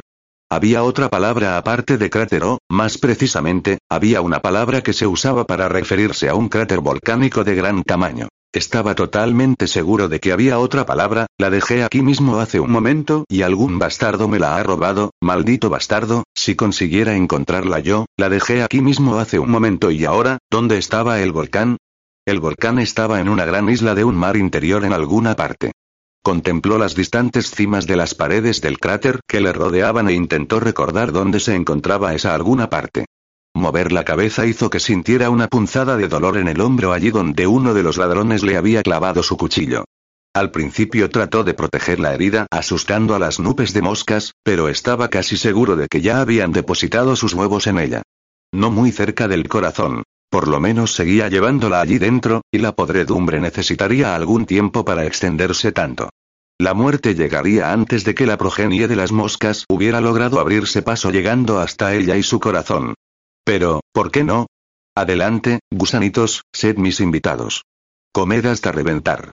Lo más probable es que cuando aparezcáis ya lleve algún tiempo muerto, y eso os ahorrará el dolor y los tormentos que sufriríais cuando intentara librarme de vosotros rascándome con las uñas hasta sangrar, gusanitos queridos, pobres y encantadores gusanitos.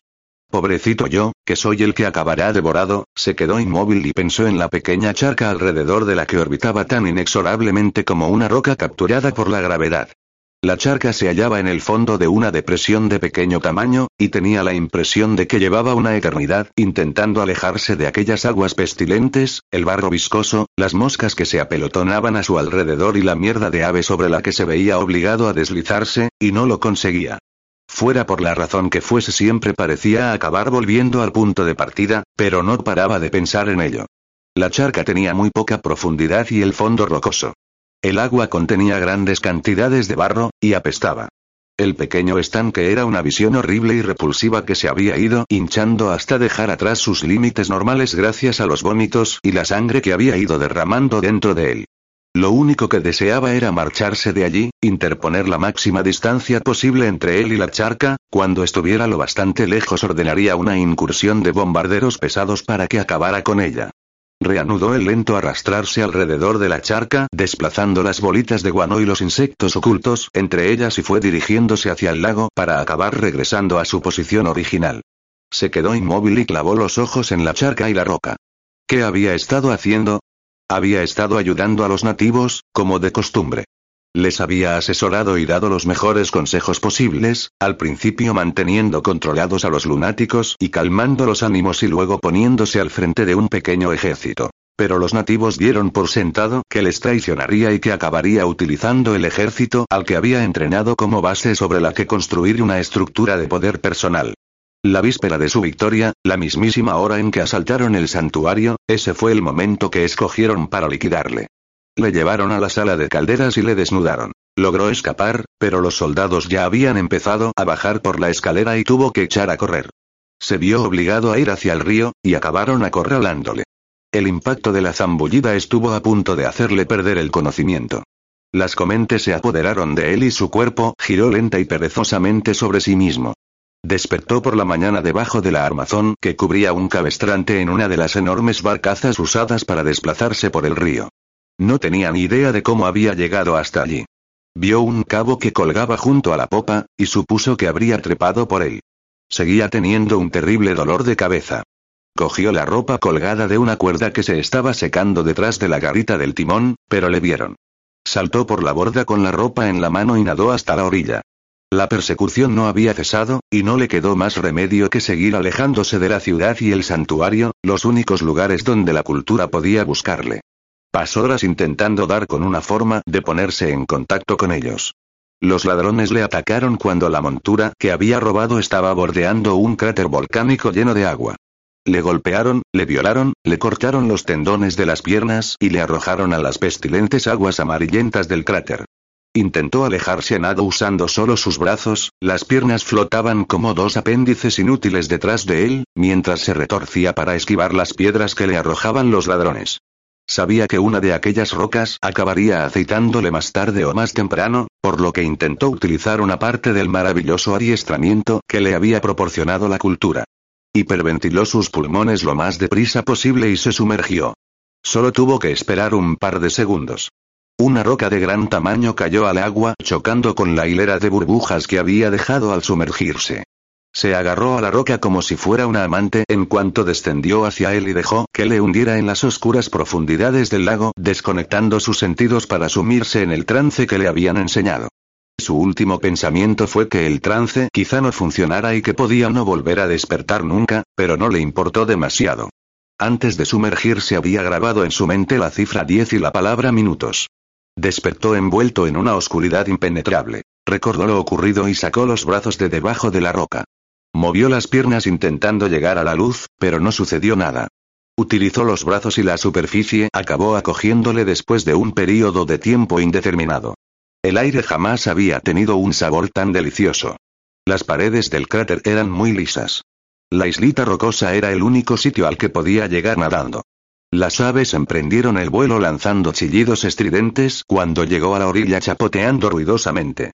Bueno, pensó mientras reptaba sobre las rocas, abriéndose paso por entre el guano, al menos no han sido los sacerdotes, si hubieran sido ellos ahora sí que me encontraría en una situación realmente apurada. Los calambres llegaron unos minutos después infiltrándose en cada articulación y quemándole por dentro como si estuviera lleno de ácido, y deseó haberse encontrado con los sacerdotes. Tenía que hacer algo para que su mente olvidara el dolor, y siguió hablando consigo mismo. Se dijo que la cultura vendría a buscarle con una nave maravillosa que descendería del cielo, y que en cuanto estuviera a bordo de ella todo iría bien. Estaba seguro de que vendrían a buscarle. Le encontrarían, le curarían y estaría a salvo, o, sí, no correría ningún peligro y cuidarían muy bien de él y quedaría libre del dolor, volvería a su paraíso y sería como, como volver a la infancia. Como volver a estar en el jardín. Pero la parte más maliciosa y suspicaz de su mente se empeñaba en recordarle que a veces hasta los jardines eran peligrosos, y que en ellos también podían ocurrir cosas malas. Darken se convenció al centinela de la armería para que fuera con ella por el pasillo hasta doblar la esquina y la ayudara a abrir una puerta atascada. Cheradenine entró sigilosamente en la habitación y cogió el rifle automático guiándose por la descripción que le había dado el etiomel. Salió de la armería con el rifle oculto debajo de una capa y oyó a Darkense dándole las gracias efusivamente al centinela. Se encontraron en el guardarropa del salón posterior para murmurar con voces emocionadas envueltos en el reconfortante olor de la ropa mojada y la cera para suelos, y se pasaron el arma del uno al otro para sostenerla y acariciarla. El rifle automático pesaba mucho. Solo has traído un cargador. No vi ninguno más. Dios, Zack, debes de estar ciego, bueno, supongo que tendremos que conformarnos con eso. Ah, está pringosa, dijo Darkense. Es aceite, le explicó Cheradenine. Sirve para impedir que se oxide. ¿Dónde se supone que vamos a esconderla? preguntó Ligüeta. La dejaremos aquí y volveremos después de cenar, dijo el Etiomel quitándole el arma a Darkense. Hoy tenemos que estudiar con narizotas, y siempre se queda dormido enseguida. Mamá y papá estarán muy ocupados atendiendo a ese coronel. Podemos salir de la casa, llegar al bosque sin que nos vean y disparar el arma allí. Claro, y probablemente nos matarán, dijo Ligüeta. Los centinelas pensarán que somos un grupo de terroristas. El Etiomel meneó la cabeza pacientemente. Libby, eres tonta. Alzó el arma y la apuntó con ella. Tiene un silenciador. ¿Qué creías que era esa cosa, eh? Ah, dijo Ligüeta mientras apartaba a un lado el cañón del arma. ¿Y tiene seguro? El Etiomel puso cara de duda, aunque la mueca solo duró una fracción de segundo. Claro, dijo en voz alta. Se encogió sobre sí mismo y volvió la cabeza hacia la puerta cerrada que daba al salón. Clareo, murmuró. Vamos. La dejaremos aquí y volveremos por ella cuando hayamos logrado librarnos de narizotas. No puedes dejarla aquí, dijo Ligüeta. Te apuesto lo que quieras a que sí puedo. Esa cosa apesta, dijo Ligüeta. El aceite huele mucho. Se darán cuenta de que está aquí en cuanto entren. ¿Y si papá decide ir a dar un paseo? El Etiomel pareció preocupado. Ligüeta pasó junto a él y abrió una ventanita. ¿Y si la escondemos en el barco de piedra? Sugirió Cheradenine. Nadie va allí durante esta época del año. El Etiomel pensó en lo que acababa de decir. Después cogió la capa que Cheradenine había utilizado para esconder el rifle y lo envolvió en ella. De acuerdo. Toma, escóndelo. Seguía sin haber retrocedido lo suficiente, o quizá no había logrado avanzar todo lo que quería, no estaba seguro. El lugar correcto, eso era lo que estaba buscando. El lugar correcto, la situación era muy importante, y en aquel tipo de situaciones el lugar lo era todo. Por ejemplo, esta roca, por ejemplo tú, roca, dijo.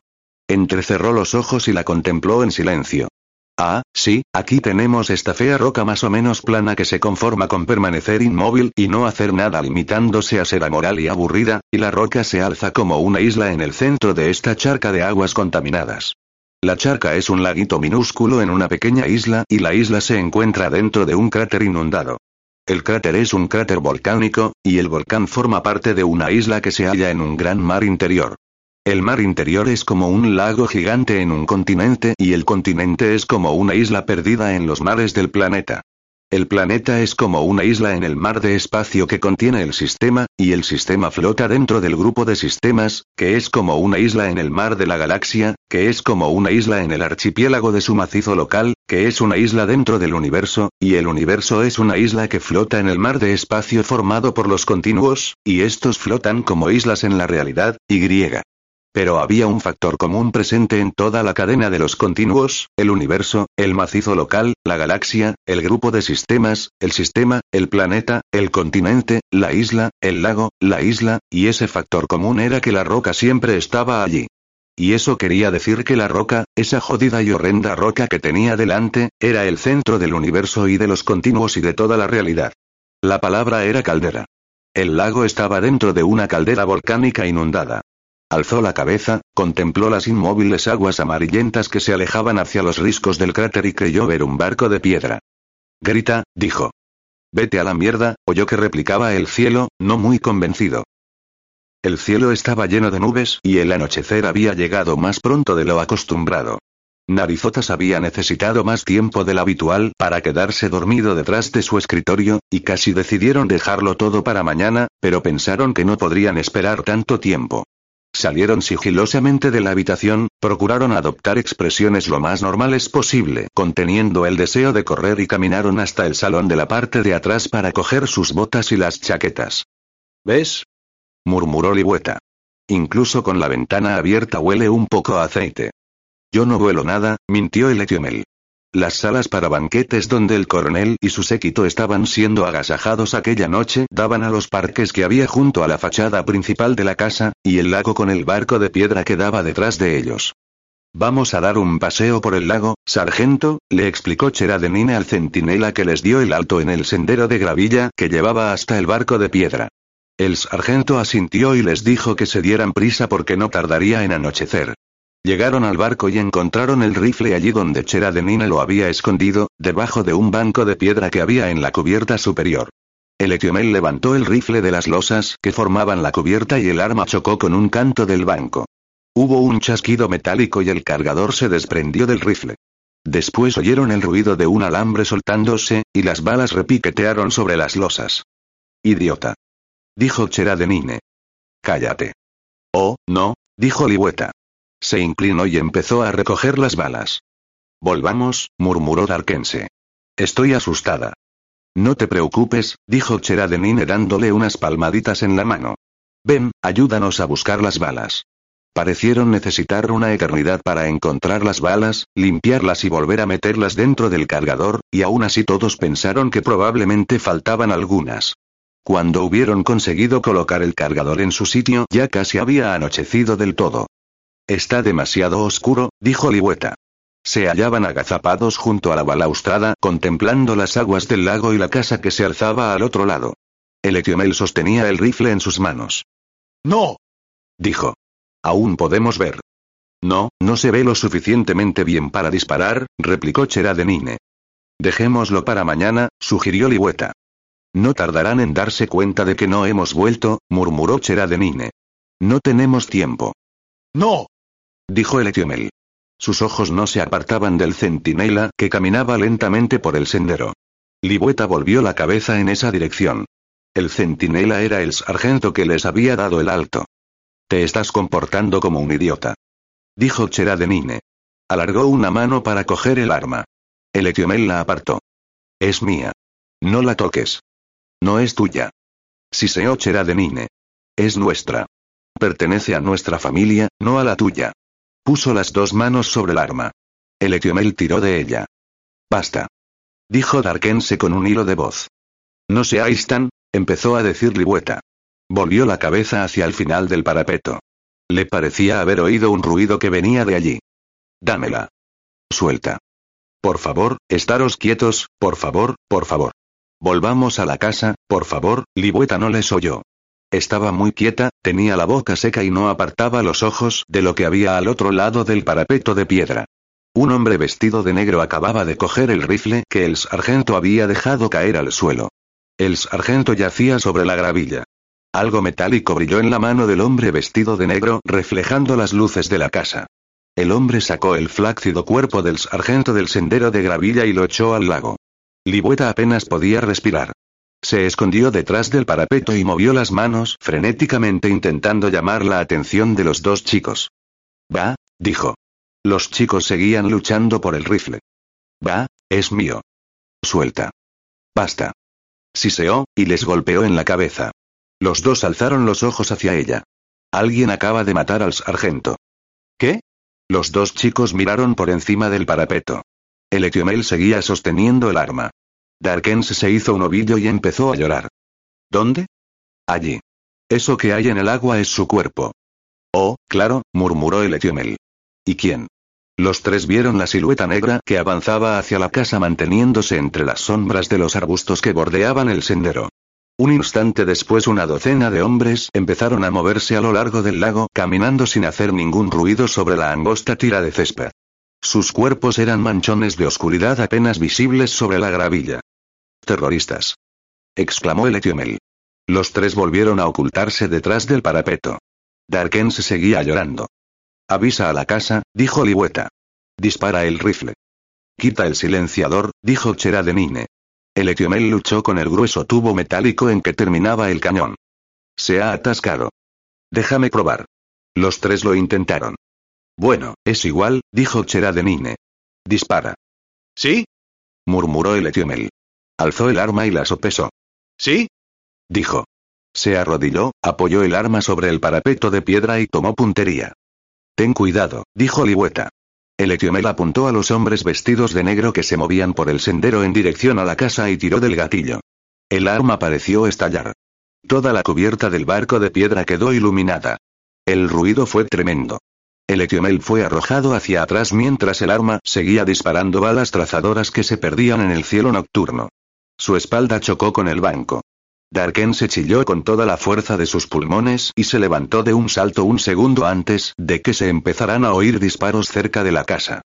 Darkle, agáchate. Gritó Ligüeta. Finos haces luminosos chisporrotearon y bailaron sobre el barco de piedra. Darken se siguió gritando sin moverse durante unos momentos y echó a correr hacia la escalera. El Etiomel meneó la cabeza y alzó los ojos cuando pasó corriendo junto a él.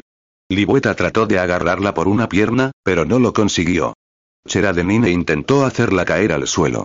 Los haces luminosos descendieron un poco e hicieron saltar trocitos de roca envueltos en nubéculas de polvo de las superficies de piedra que les rodeaban. Darken se llegó a las escaleras sin dejar de gritar ni un solo instante. La bala le entró por la cadera. El tiroteo y los gritos de Darkense no impidieron que los tres oyeran con toda claridad el sonido del impacto. Él también resultó herido, aunque por aquel entonces no tenía ni idea de cuál había sido el arma responsable de su herida. El ataque a la casa fue rechazado y Darkense sobrevivió. Estuvo a punto de morir a causa de la conmoción y la pérdida de sangre, pero sobrevivió. Los mejores cirujanos del país lucharon por reconstruir su pelvis. El proyectil la había destrozado convirtiéndola en una docena de fragmentos principales y un centenar de astillas diminutas. Los trocitos de hueso se esparcieron por todo su cuerpo. Encontraron fragmentos en sus piernas, en un brazo y en sus órganos internos, e incluso encontraron uno en su mentón. Los cirujanos del ejército estaban acostumbrados a tratar ese tipo de heridas, y disponían del tiempo, la guerra aún no había empezado, y los incentivos, el padre de Darkense era un hombre muy importante, necesarios para hacer una labor lo más concienzuda posible con ella, pero aún así y suponiendo que todo fuese bien en el futuro Darkense tendría considerables dificultades para caminar hasta que hubiese terminado de crecer. Uno de los trocitos de hueso no se conformó con viajar por el cuerpo de Darkense y entró en el suyo alojándose justo encima del corazón. Los cirujanos del ejército dijeron que la operación sería demasiado peligrosa y afirmaron que su cuerpo acabaría rechazando el trocito de hueso por sí solo. Pero su cuerpo decidió no rechazarlo. Volvió a arrastrarse alrededor de las aguas pestilentes. Caldera. Sí, esa era la palabra. Ese tipo de señales eran muy importantes, y había logrado encontrar la que estaba buscando. Victoria, se dijo mientras se incorporaba apartando unas cuantas bolitas de guano y pedía disculpas a los insectos. Había llegado a la conclusión de que todo se arreglaría. Lo sabía, y también sabía que al final siempre acabas ganando y que incluso cuando pierdes no llegas a enterarte de que has sido derrotado porque la vida no era más que un combate interminable, y de todas formas estaba en el centro exacto de aquel ridículo volcán, y la palabra era caldera, y la palabra era Zacalue, y la palabra era Escaberinde, y griega. Fueron a buscarle. Bajaron del cielo en su maravillosa nave y se lo llevaron de allí y le curaron. Nunca aprenderán, oyó que decía el cielo, y el suspiro llegó con toda claridad a sus oídos. Jódete, dijo él. Años después Cheradenine volvió a la casa después de haber terminado sus estudios en la academia militar. Preguntó por Darkense a un jardinero que hablaba en monosílabos y fue enviado en una dirección determinada. Atravesó el bosque y caminó sobre la blanda alfombra de hojas que llevaba hasta la puerta de la casita de verano. Oyó un grito en el interior y reconoció la voz de Darkense. Subió corriendo los peldaños, desenfundó su pistola y abrió la puerta de un puntapié. El rostro perplejo y algo asustado de Darkense giró hacia él para contemplarle por encima del hombro. Sus manos estaban alrededor del cuello de Eletiomel. El siguió inmóvil con los pantalones a la altura de los tobillos y las manos sobre las caderas desnudas de Darkense, los pliegues de su vestido se hinchaban sobre ellas, y le miró sin perder la calma. El Etiomel estaba sentado en la sillita que Libueta había construido hacía ya muchos años durante sus clases de carpintería. Hola, viejo amigo, dijo mirando fijamente al joven que parecía haberse olvidado de la pistola que sostenía entre los dedos. Cheradenine clavó la mirada en los ojos de Eletiomel durante un momento, giró sobre sí mismo, guardó la pistola en la funda y la cerró. Salió de la casita de verano cerrando la puerta detrás de él sin hacer ningún ruido. Antes de alejarse oyó el llanto de Darkense y la risa de Eletiomel. La isla en el centro de la caldera había recuperado su silencio habitual. Unas cuantas aves alzaron el vuelo y se posaron encima de ella. La presencia del hombre había alterado a la isla. Ahora parecía tener impreso un sencillo pictograma en blanco sobre negro que ocupaba toda la depresión central, un círculo dibujado por el sendero de excrementos negros amontonados para dejar al descubierto la blancura de la roca, con un rabillo de una longitud cuidadosamente calculada inclinándose hacia un lado, el otro extremo apuntaba hacia la roca, que servía como punto central. Era el signo convencional para pedir socorro utilizado en aquel planeta, y solo se podía ver desde una aeronave o desde el espacio. Ya habían pasado algunos años desde la escena en la casita de verano. Una noche en que los bosques ardían y el mundo vibraba con el lejano retumbar de la artillería, un joven mayor del ejército subió de un salto a uno de los tanques que se encontraban bajo su mando y ordenó al conductor que atravesara el bosque siguiendo el camino que serpenteaba entre aquellos troncos venerables. Dejaron atrás el cascarón semidestrozado de la mansión reconquistada y el rojo de los incendios que iluminaba aquel interior que había sido tan espléndido en el pasado, las llamas se reflejaban sobre las aguas del lago ornamental y bailaban junto a los restos de un barco de piedra. El tanque se abrió paso a través del bosque, aplastando arbolillos y destruyendo los puentecitos que cruzaban los arroyos. Vio el claro con la casita a través de los árboles. La parpadeante claridad blanca que la iluminaba parecía casi ultraterrena, como si procediera del mismísimo Dios. Llegaron al claro. Una bus estrella había caído del cielo y el paracaídas había quedado atrapado en las ramas de los árboles. El proyectil silbaba y chisporroteaba emitiendo una luz blanca y pura de gran potencia que revelaba el claro y todo lo que había en él. La luz permitía ver la sillita de madera dentro de la casa de verano. El cañón del tanque apuntaba al pequeño edificio. Señor. Preguntó el comandante del tanque contemplándole con cierta preocupación desde la escotilla que tenía debajo. El mayor Zacalue bajó los ojos hacia él. Fuego, ordenó.